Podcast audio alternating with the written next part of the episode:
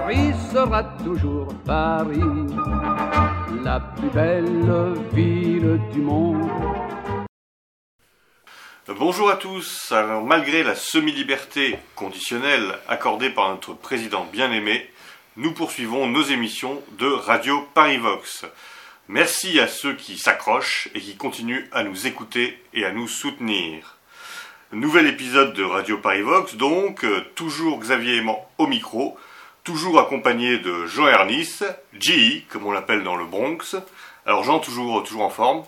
Toujours en forme, merci. Parfait. Alors aujourd'hui, nous allons euh, vous parler de la réinformation. La réinformation, un phénomène militant important de ces dernières années, en France et au-delà, un exemple réussi d'une action concrète de métapolitique. Métapolitique, un mot qu'on utilise souvent, parfois sans trop savoir ce qu'il veut dire. Donc la réinformation, ses origines, sa genèse, ses réussites, ses échecs, ce qu'elle doit être, ce qu'elle doit se garder de devenir, voilà ce que nous allons évoquer au cours de cette émission. Alors donc euh, commençons par le début, hein, ça paraît assez logique, et par nous poser la question pourquoi la réinformation est-elle apparue? Alors, on peut dire que la réinformation est apparue en fait d'un constat assez simple, assez évident et assez indiscutable, qui est celui-ci. Euh, l'ensemble des médias mainstream est euh, opposé aux idées qui sont les nôtres, aux idées patriotes, aux idées identitaires, aux idées nationalistes. Euh, les exceptions sont extrêmement rares. L'ensemble des médias globaux sont contre nous.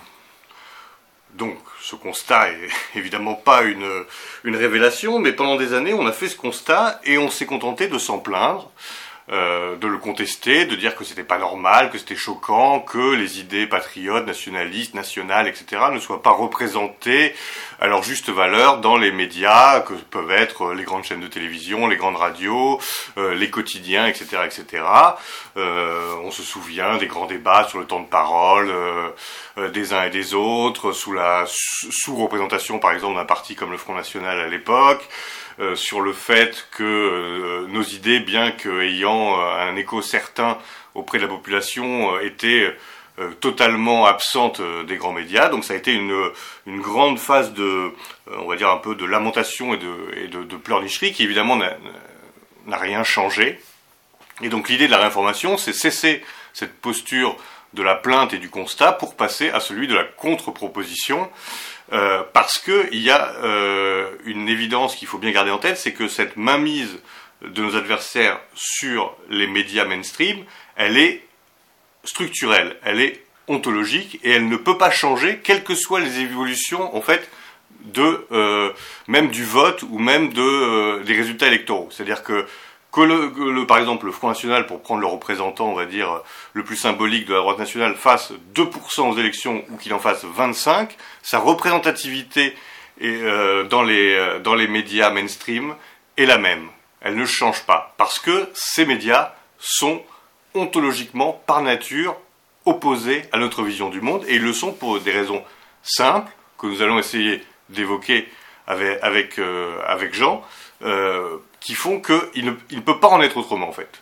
Alors pourquoi les médias nous sont par nature opposés? Déjà parce qu'ils doivent vous connaître un petit peu personnellement et dans ce cas-là on peut les comprendre. Ça c'est le premier règlement de compte personnel. D'un point de vue plus générique, on peut se dire déjà à qui appartiennent les médias? Alors c'est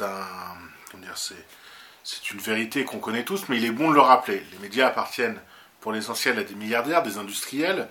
On peut penser au Figaro, qui appartient à Dassault, à Libération, qui appartient à Drahi, même s'il est en train de s'en séparer actuellement. On peut penser également à tout autre média. Alors, euh, j'ai une petite liste.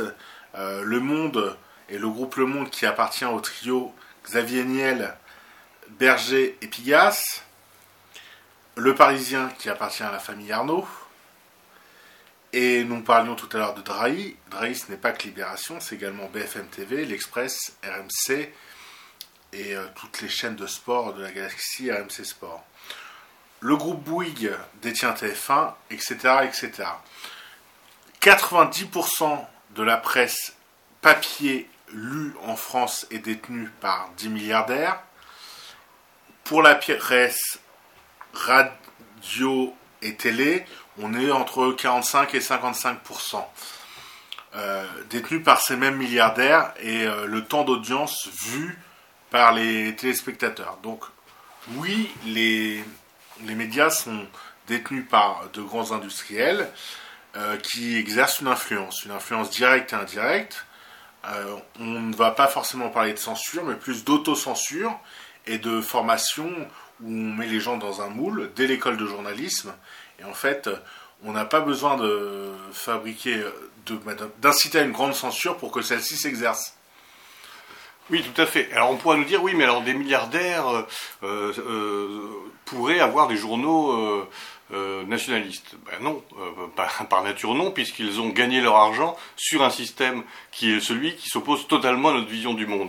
C'est-à-dire l'espoir qu'un jour on ait un, un, Bouygues euh, qui se décide à financer euh, la cause nationale, euh, je pense qu'il faut mettre une croix dessus. Ou alors le jour où ça arrivera, il faudra beaucoup s'inquiéter sur ce que nous sommes devenus.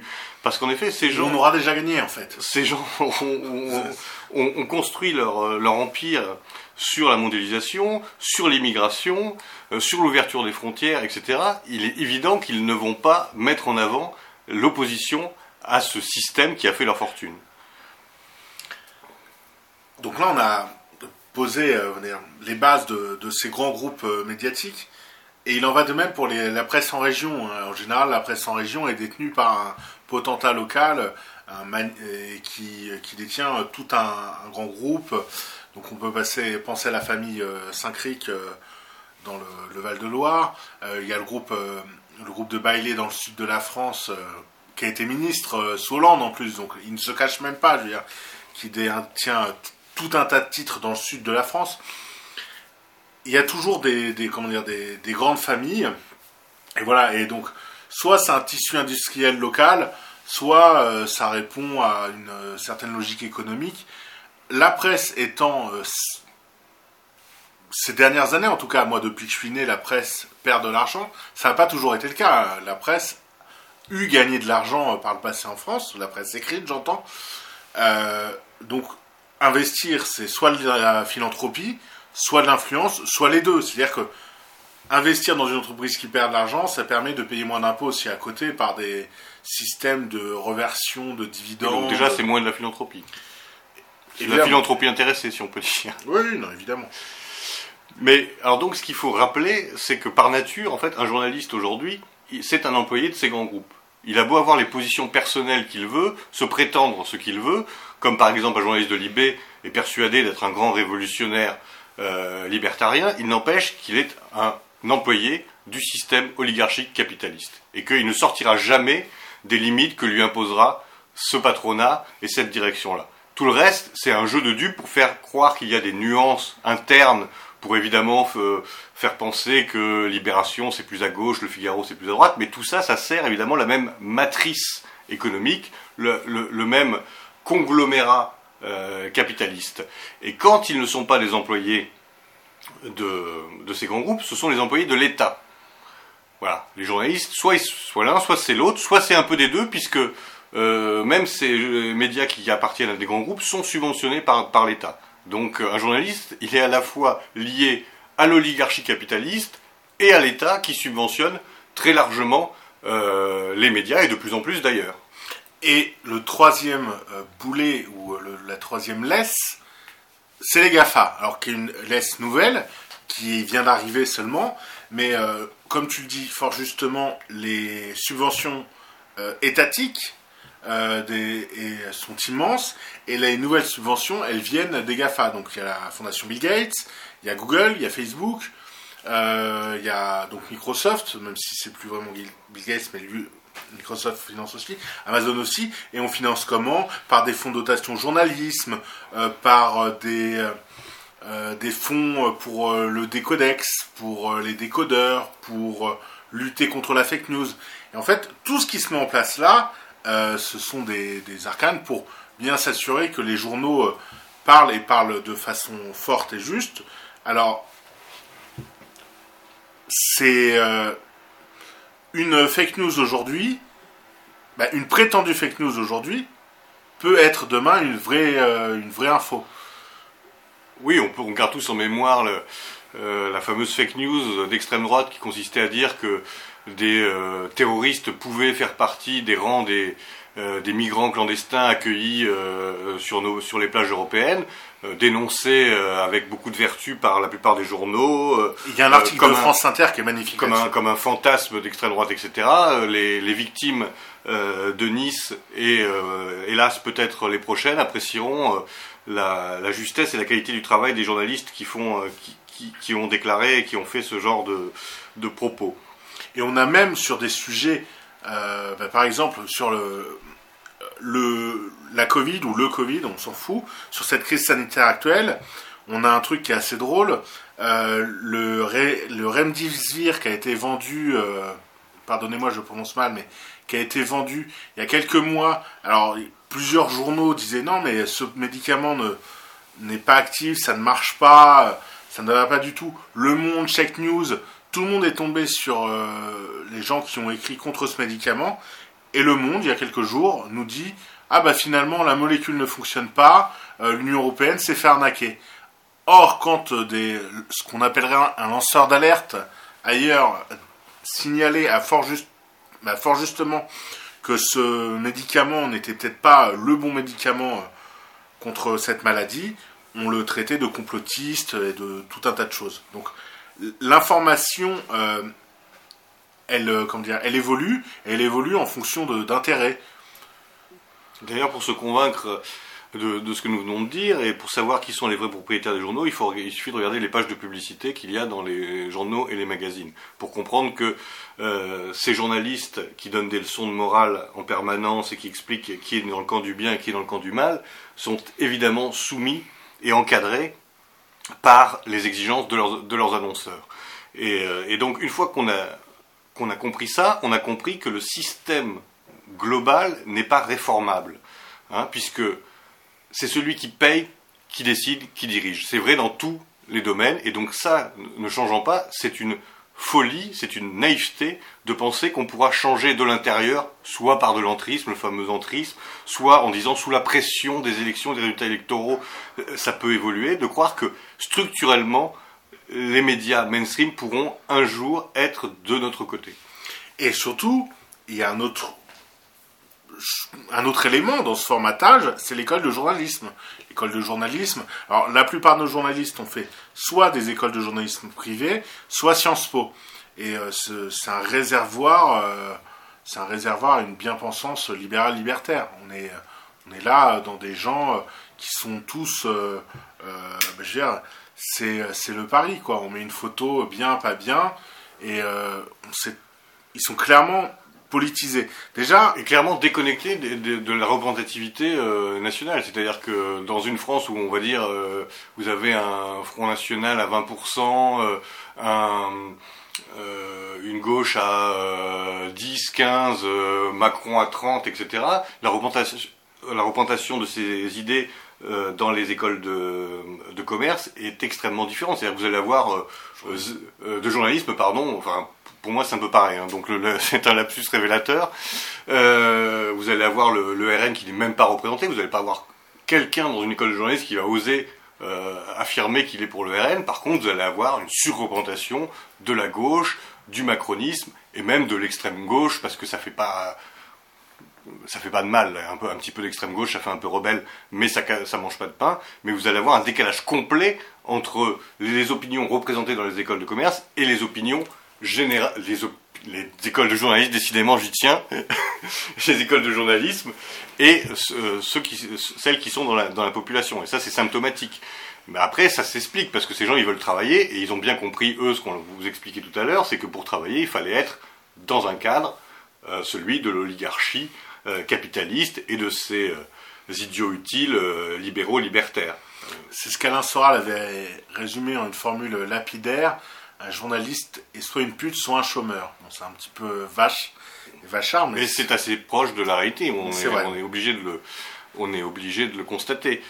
Donc voilà, ça c'est comment dire, la situation de départ qui a fait réfléchir les, gens qui ont promu au départ la réinformation, qui se sont dit, bah, puisqu'on ne sera pas entendu dans les médias mainstream, les médias bien pensants, etc., il faut créer nos propres structures d'information, nos propres médias, pour contrebalancer, à terme, la toute-puissance de, de, ces grands médias qui sont d'ailleurs fragilisés depuis quelques années par l'émergence évidemment d'Internet, etc., etc. Donc cessons de nous lamenter, cessons d'essayer d'avoir un strapontin euh, à la télévision euh, où on va se retrouver euh, à avoir le droit de parole de deux minutes face à cinq hyènes déchaînées, etc., etc. Même si sans doute faut-il continuer à le faire, mais ayons nos propres médias et des vrais médias, c'est-à-dire pas des organes militants liés à une structure politique ou à une autre, mais des journalistes indépendants, en tout cas indépendants de cette structure-là, qui vont faire ce qu'on va appeler la réinformation. D'ailleurs, on peut dire que le grand euh, penseur, hein, si je puis dire, de la, de la réinformation, c'est sans doute Jean-Yves Le Gallou, le premier à en avoir parlé, le premier à en avoir, avoir euh, euh, théorisé. Et créons ces structures qui soient des, vraies structures de journalisme à la fois de terrain, euh, d'explication, mais qui ne soient pas des, des, usines à éditoriaux, en fait, qui soient de la vraie information, qui travaillent sur l'information pure. Et ça, c'était une nouveauté dans le, dans, le champ, dans le champ militant.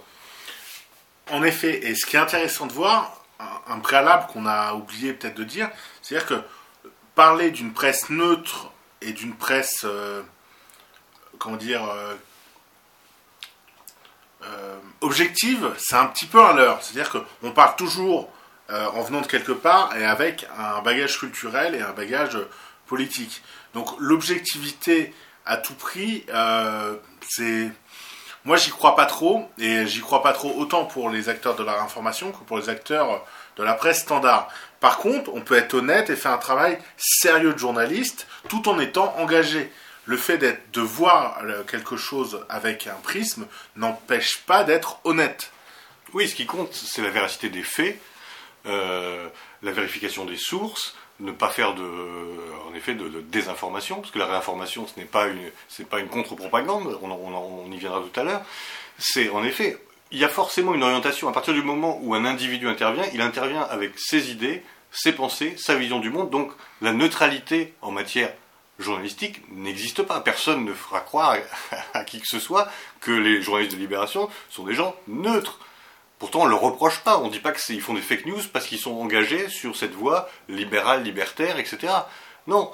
Donc, tu, fais très bien de le, souligner. Ce qui est important, c'est la vérité et l'honnêteté. Et après, évidemment, chacun va avoir une façon de présenter les choses différentes. Et après, au lecteur, à l'auditeur, au téléspectateur, de faire ses choix, de mettre les choses en parallèle et de tirer de cela ce, euh, qu'il voudra et de se faire sa propre opinion. Mais en effet, la neutralité n'existe pas. Même le, le, monde qui, passe un peu pour l'archétype du journal plus ou moins neutre, euh, vraiment, c'est une blague de le croire. Quoi. déjà, informer, c'est choisir. Dans un journal, ou même que ce soit un journal physique euh, ou tout type de médias, vous décidez de ce que vous allez parler. Donc soit on se fie, et c'est le cas de beaucoup de grandes rédactions, même d'acteurs de l'information, c'est-à-dire qu'on part de dépêches. Les dépêches sont le, comment dire, le, l'aliment principal des rédactions.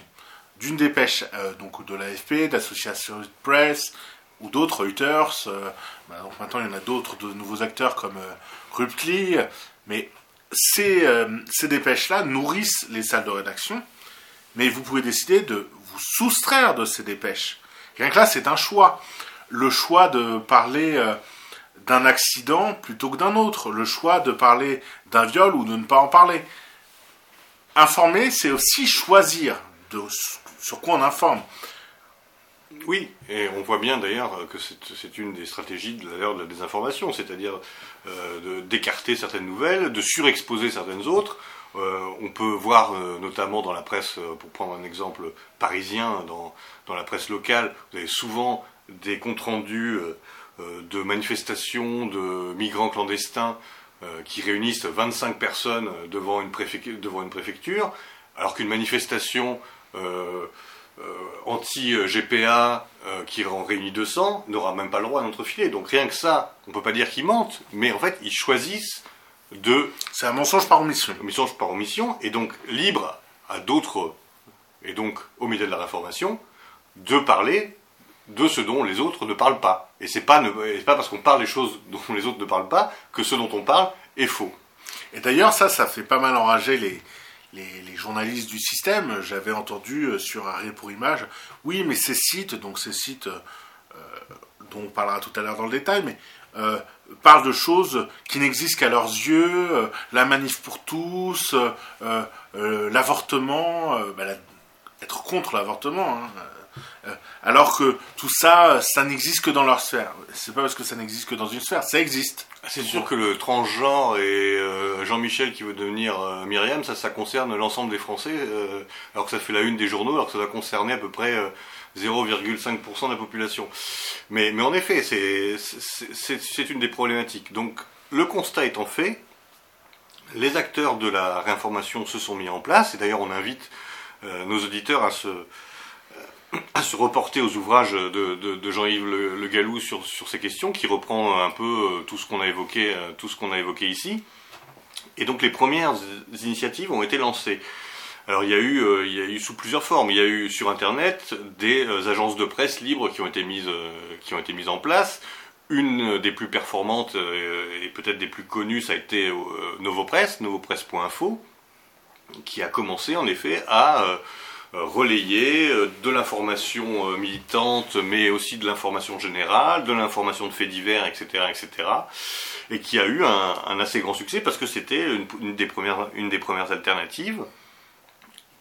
On a eu ensuite une autre opération qui a été assez remarquable et qui est en tout cas intéressante, c'est celle des bulletins de réinformation sur Radio Courtoisie. Qui existe toujours Qui existe toujours, qui sont donc des, qui consistent en des bulletins d'information d'une quinzaine de minutes tous les matins, euh, une sorte de flash info, euh, différents, avec un autre regard, qui ont été mis en place sur, euh, sur Radio Courtoisie, bah, par d'ailleurs hein, Jean-Yves Jean Le Gallou, avec toute une équipe de, de bénévoles, hein, comme, comme souvent dans les démarches militantes euh, et qui a montré qu'on pouvait euh, nous-mêmes produire de l'info et ne pas juste être obligé d'écouter euh, Radio France et de souffrir en, écoutant des choses qui vont tout le temps dans le, sens de, l'adversaire.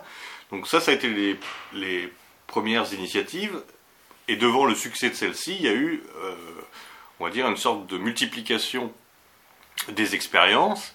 en allant très vite, qui ont amené notamment à, on va dire, une des grandes réussite, un des, des phares, des phares dans la nuit euh, de l'information qui était, qui est TV Liberté. Première. D'ailleurs, une pensée à ce designer facétieux. Euh, voilà, qui, qui, qui, qui emploient des designers facétieux et qui ont en tout cas réussi à prendre une importance dans le paysage médiatique euh, non négligeable. Et il y a eu un peu dans l'entourage de, de, de, TV Liberté l'éclosion de tout un, un, grand nombre de sites euh, bah, d'information régionale, ce qu'on a appelé la, euh, la presse de réinformation régionale, avec des sites comme Brest Info, hein, qui est un peu le, phare navire, le navire amiral et le phare breton de la réinformation, mais également euh, Info Toulouse,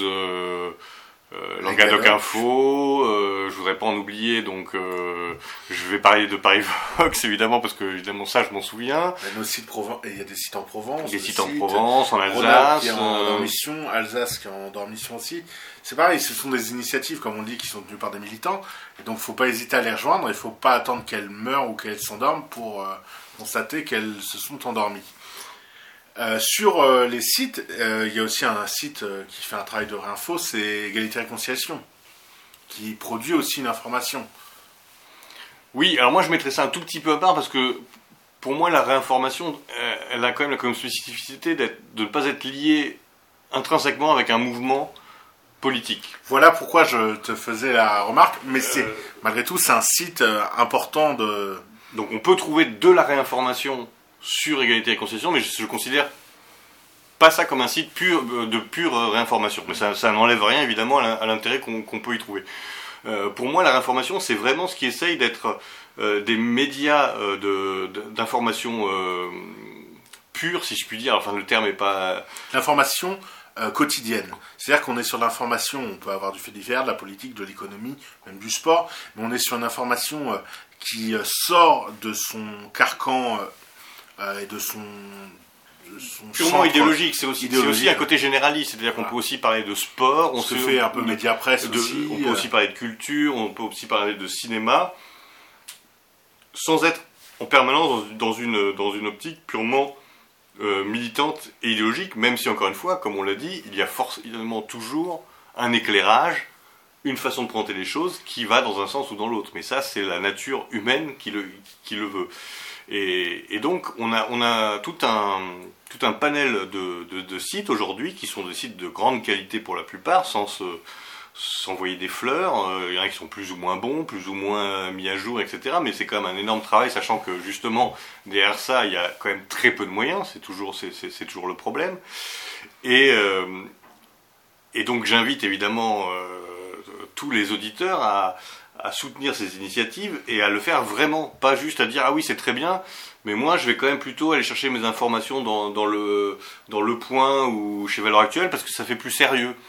Je vois beaucoup ça euh, sur les réseaux sociaux, des gens euh, qui sont des militants ou des gens en tout cas des, camarades qui euh, préfèrent relayer un article du Figaro qu'un article de Info ou de Paris Vox.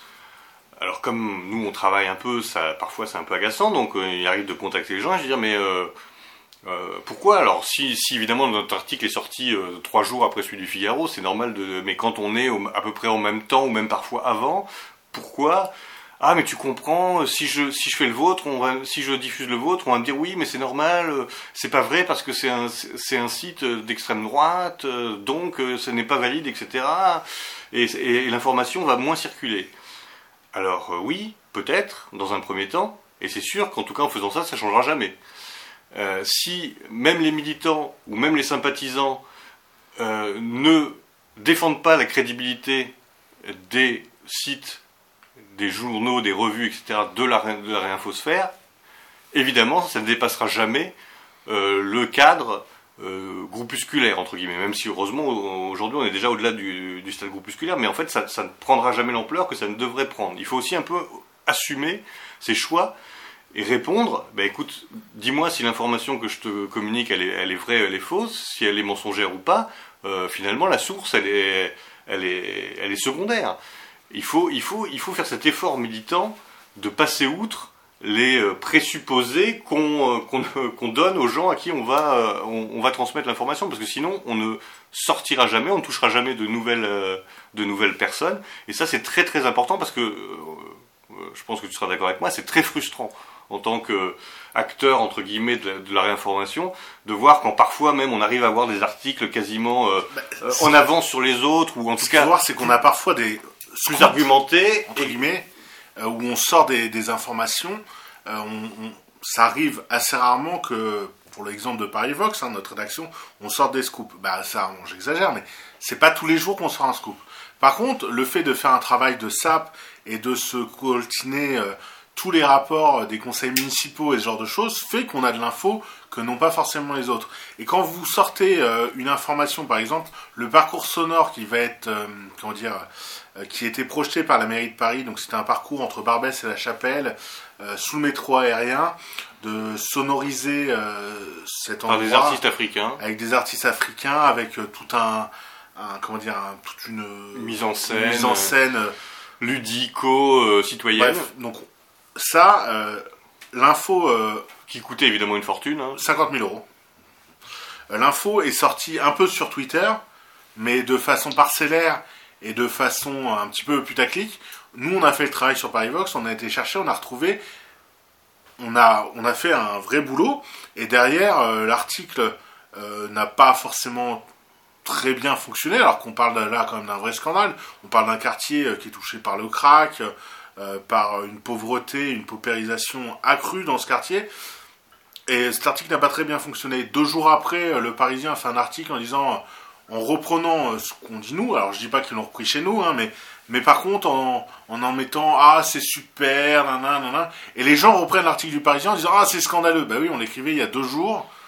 Et en plus, alors on peut dire on ne l'a pas vu. Après, euh, bon, c'est possible de ne pas voir les choses, mais il y a les choses qu'on va pas voir et les choses dont on ne fait pas l'effort d'aller voir.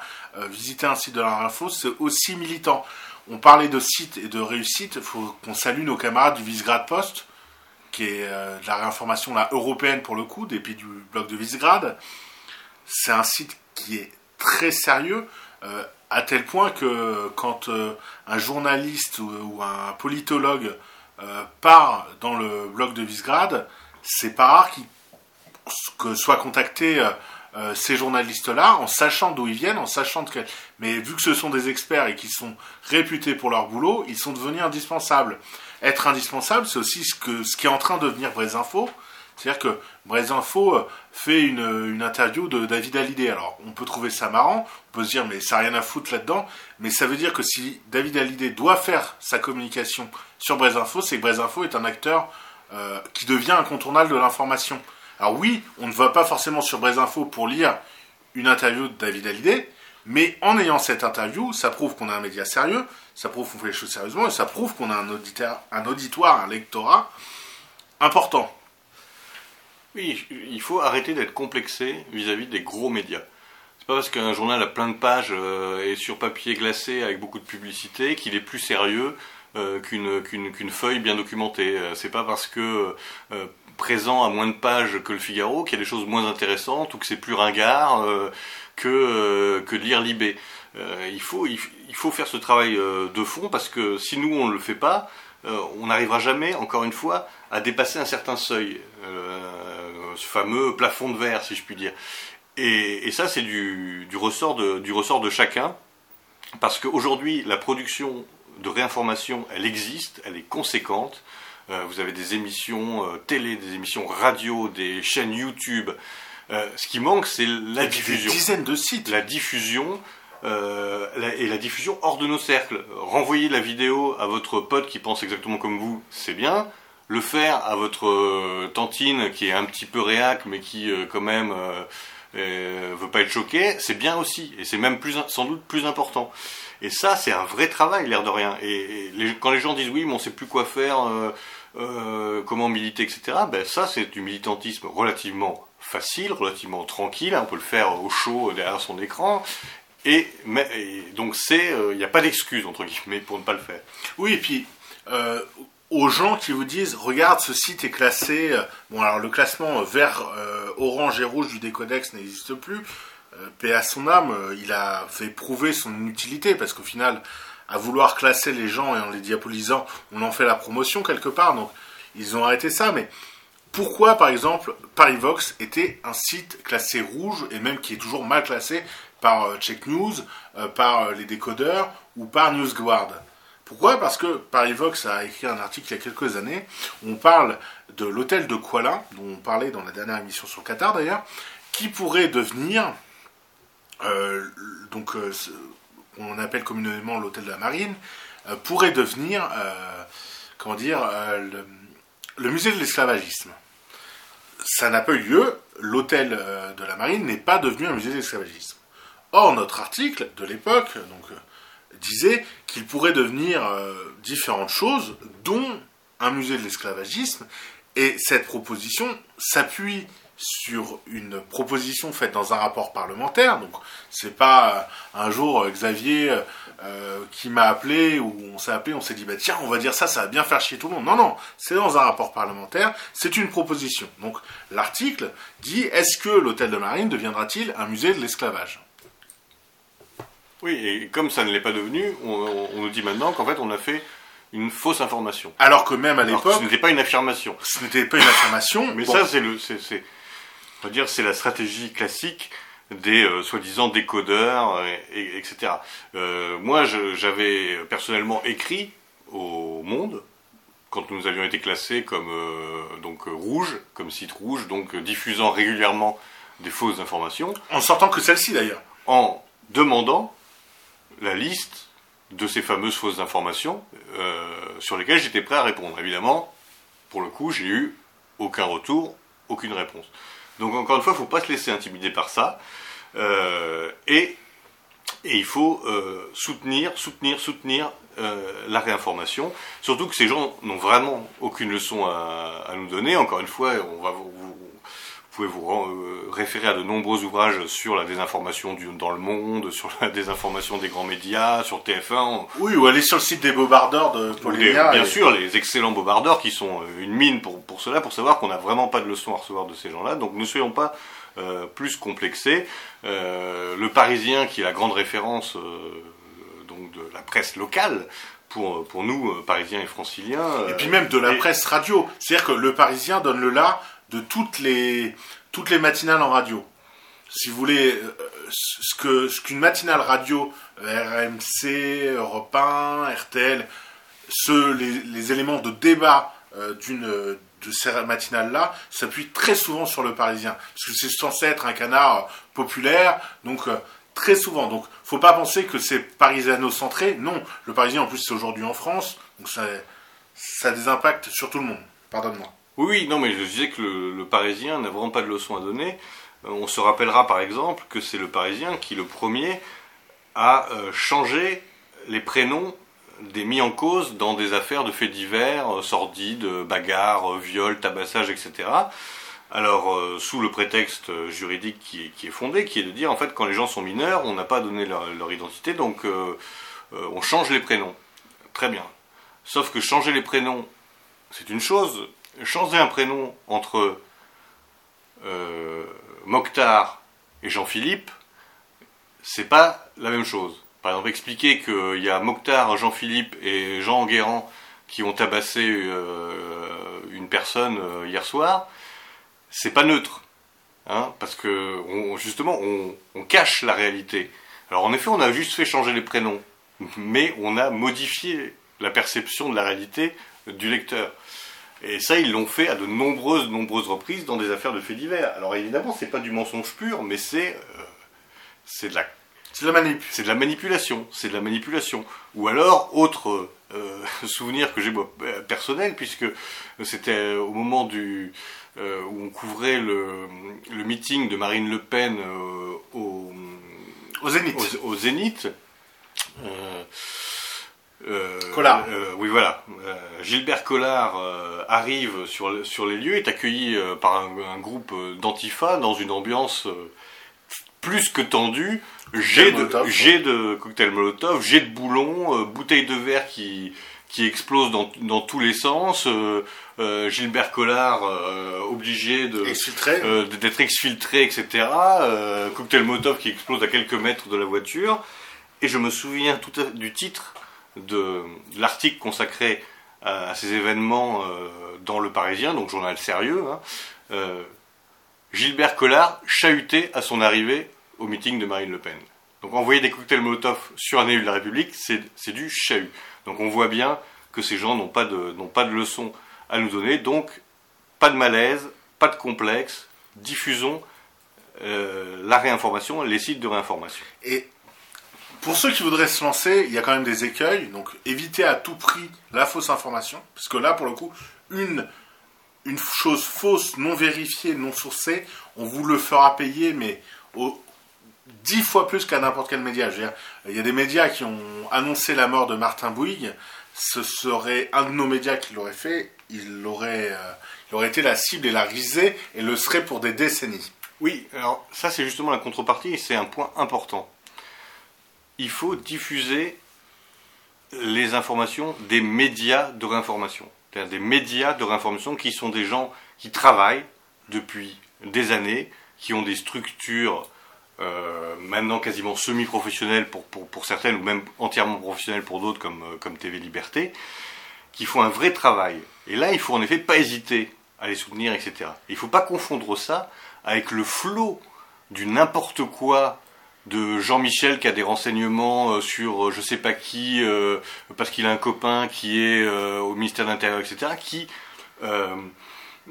qui justement décrédibilise tous nos combats et tous nos propos. Il faut faire très attention à faire la différence entre ça.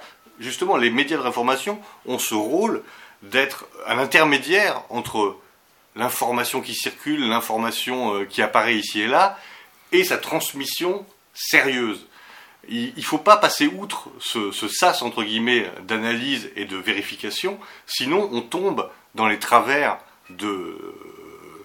d'Internet actuellement, et notamment des, des, médias sociaux, où dès qu'on voit apparaître quelque chose qui va plus ou moins dans le sens de nos idées ou qui est censé confirmer l'une de nos positions, là on n'hésite pas par contre à le, à le relayer de façon complètement euh, sans limite et sans retenue, alors que la chose n'est absolument pas sourcée et vérifiée. Donc là, il y a une dichotomie euh, assez invraisemblable, c'est-à-dire que euh, on, hésite à, à relayer les informations de sites ou de revues sérieuses qui ont prouvé leur sérieux, et par contre on s'excite immédiatement sur le moindre fait divers euh, relayé par Facebook, Twitter, TikTok, euh, TikTok, Tac Tac. Euh. Là, on l'a vu sur le sur le, le confinement actuellement. Je veux dire, avant le confinement, quelques semaines avant le confinement, alors tout le monde y allait de son pronostic à je sais par le cousin de Jean-Michel qui travaille, dont la coiffeuse est le copain du ministère de l'Intérieur. Tout le monde avait une date de reconfinement de ces, ces informations. Nous, on en a, vu passer plein. Euh, après, nous-mêmes, par nos activités, euh, à gauche, à droite, on a pu entendre euh, des choses, mais qui ne sont ni vérifiables, ni démontrables. Donc nous, on prend le parti à Paris Vox de ne pas en parler. l'information du reconfinement, elle a filtré quelques heures avant. Bah, nous, on attend parce que là, est-ce que ça vaut le coup de prendre des risques? Je ne pense pas. Ces informations-là, il faut vraiment faire attention, prendre le soin. On parlait de sémantique tout à l'heure, la bataille de la information, c'est aussi une bataille de la sémantique. La sémantique, c'est quelque chose de très important, le vocabulaire. Il y a des... On a, fait, on a usé de beaucoup d'anglicismes depuis le début de cette émission, et ça, je vous prie de nous en excuser, mais ce qui est important, c'est toujours de parler, et la manière dont on parle définit également ce qu'on est. On peut penser, par exemple, on parlait euh, des grands médias qui ne vont pas avoir froid cet hiver tellement les rhabille, euh, par exemple, le terme d'indigène. L'indigène, en Europe, c'est le blanc européen. C'est pas autre chose. Même si un film de Jamel Debbouze s'appelle Les Indigènes, on parle là des indigènes du Maghreb, pas les indigènes français. Et il faut euh, vraiment euh, reprendre la main sur le vocabulaire. Et le nouvel exemple, c'est le terme d'exilé qui vient d'apparaître. Donc avant, on disait un réfugié, un clandestin, un sans-papier, euh, un immigré, un migrant. Maintenant, c'est le terme d'exilé. Les mots ont un sens et les mots ont un pouvoir. D'où l'importance de les choisir. Et euh, si euh, on nous fait parfois l'offense, on nous dit oui, vous parlez de d'immigrés clandestins. Non, c'est un réfugié, c'est un exilé. Réfugié, c'est un statut politique on vous accorde le statut de réfugié. Tous les gens qui arrivent en France ne sont pas réfugiés automatiquement. Pour être réfugié, il faut avoir un statut, c'est quelque chose de, légal. Par contre, migrants, immigrants, bah déjà migrants, c'est un peu c'est du franglais. Hein, bah déjà, plus personne ne parle quasiment d'immigrés. Il n'y a plus d'immigrés en France. Il n'y a plus que des exilés. Il n'y a plus que des exilés.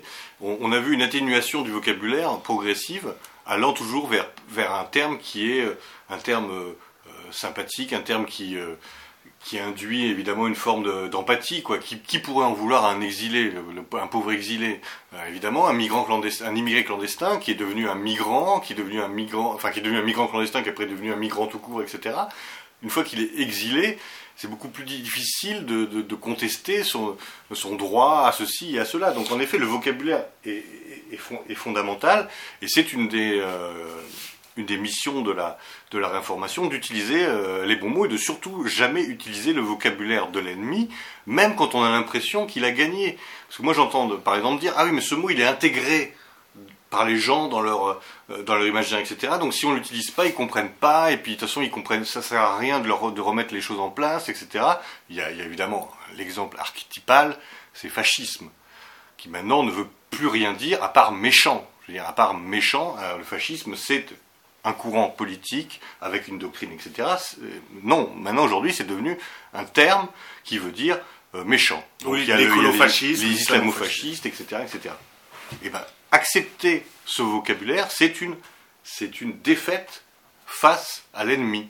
C'est l'ennemi qui a réussi à imposer le fait que ce terme est devenu une insulte, alors qu'on peut être antifasciste, on peut être non fasciste, on peut être. Et le mais, pire- et le mais fascisme a un sens qu'il faut respecter et il faut redonner du sens aux mots. Et si on perd sur un, on perdra sur deux, on perdra sur trois, etc. Et dire que ça c'est une bataille perdue, donc il faut l'utiliser. Et je et Dieu sait que l'extrême droite se complaît à utiliser aujourd'hui ça, notamment dans fach- euh, euh, islamo-fascisme, etc. C'est une erreur stratégique fondamentale sur le long terme.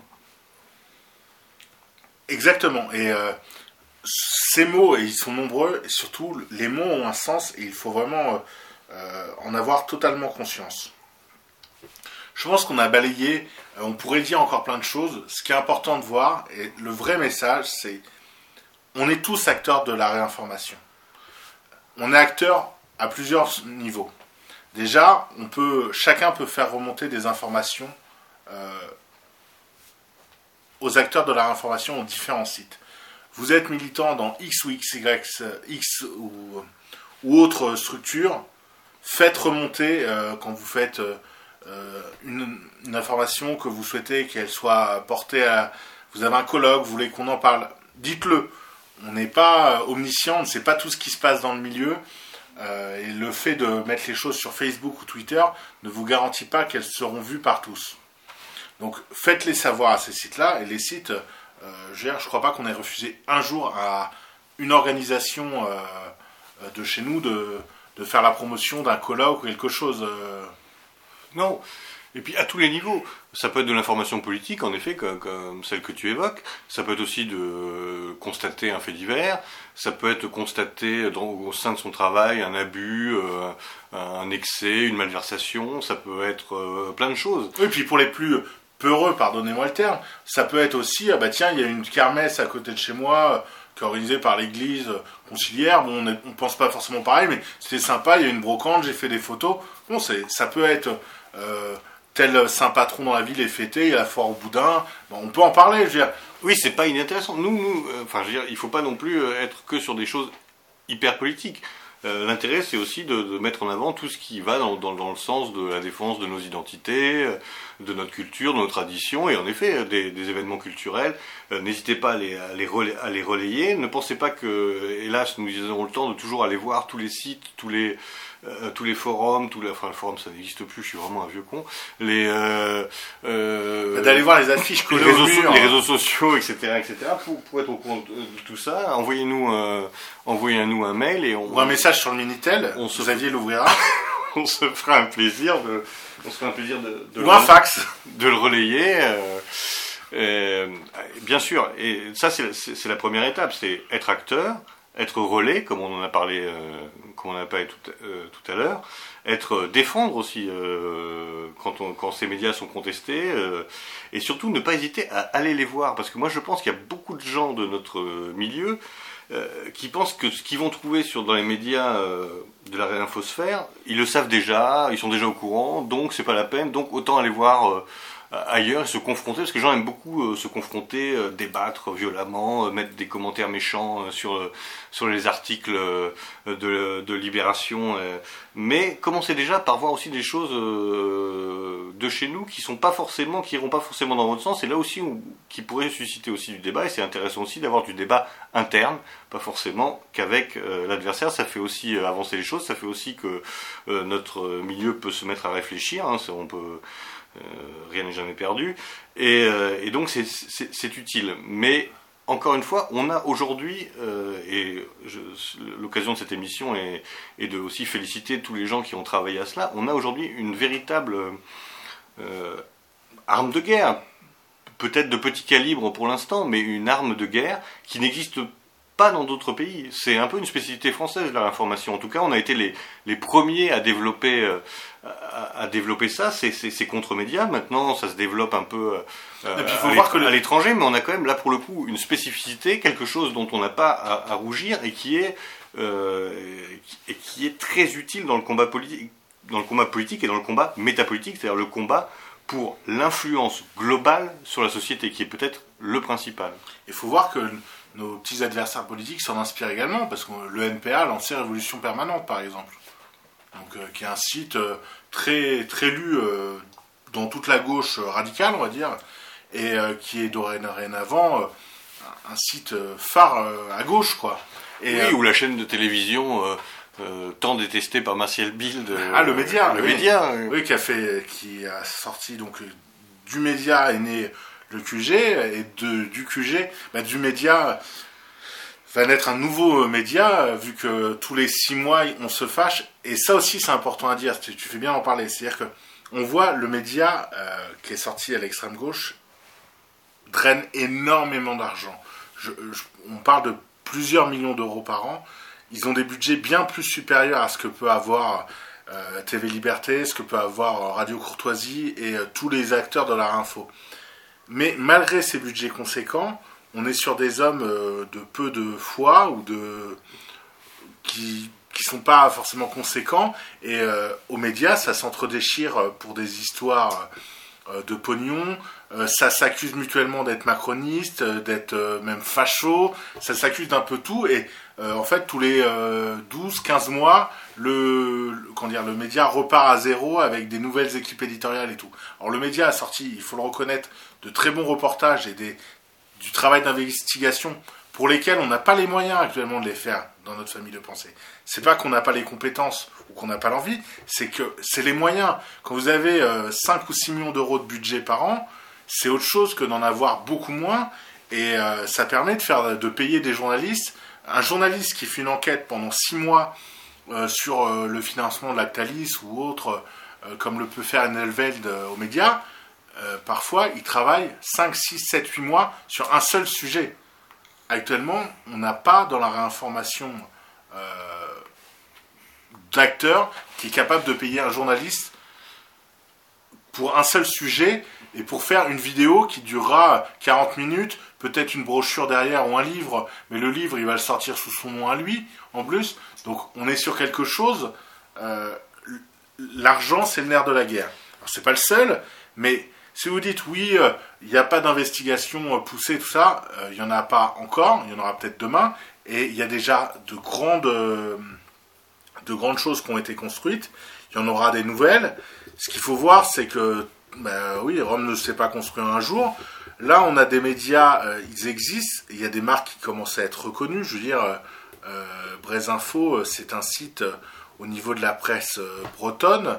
Euh, qui marche euh, très bien, qui est reconnu, euh, qui est repris. Alors oui, vous allez voir sur Facebook, dans des groupes ou quoi, ah c'est facho ça, oui peut-être, mais c'est de moins en moins dit parce que le site commence à être reconnu par son boulot.